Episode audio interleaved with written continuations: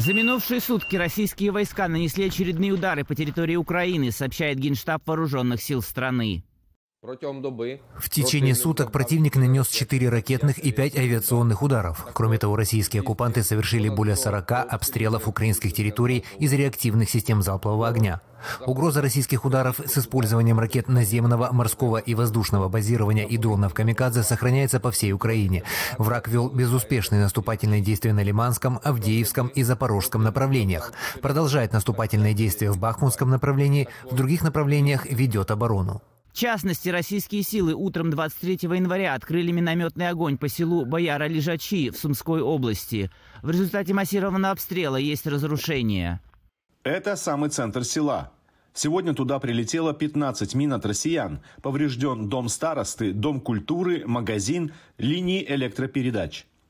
Также в понедельник войска РФ обстреляли жилые дома в Антоновке Херсонской области.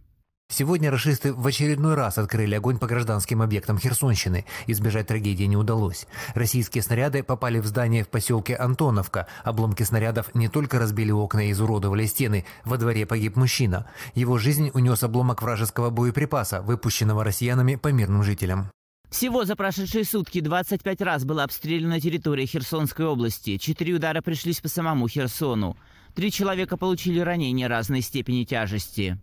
Тем временем украинские пограничники захватили позиции российских войск возле Бахмута. Об этом сообщает Госпогранслужба Украины. Одно из пограничных подразделений продвинулось вперед и заняло позиции оккупантов. Огневую поддержку контратаки обеспечили пограничные боевые группы минометчиков, активно использующие тяжелое вооружение для обороны. Под влиянием плотного огня оккупанты бросили свой рубеж и скрылись.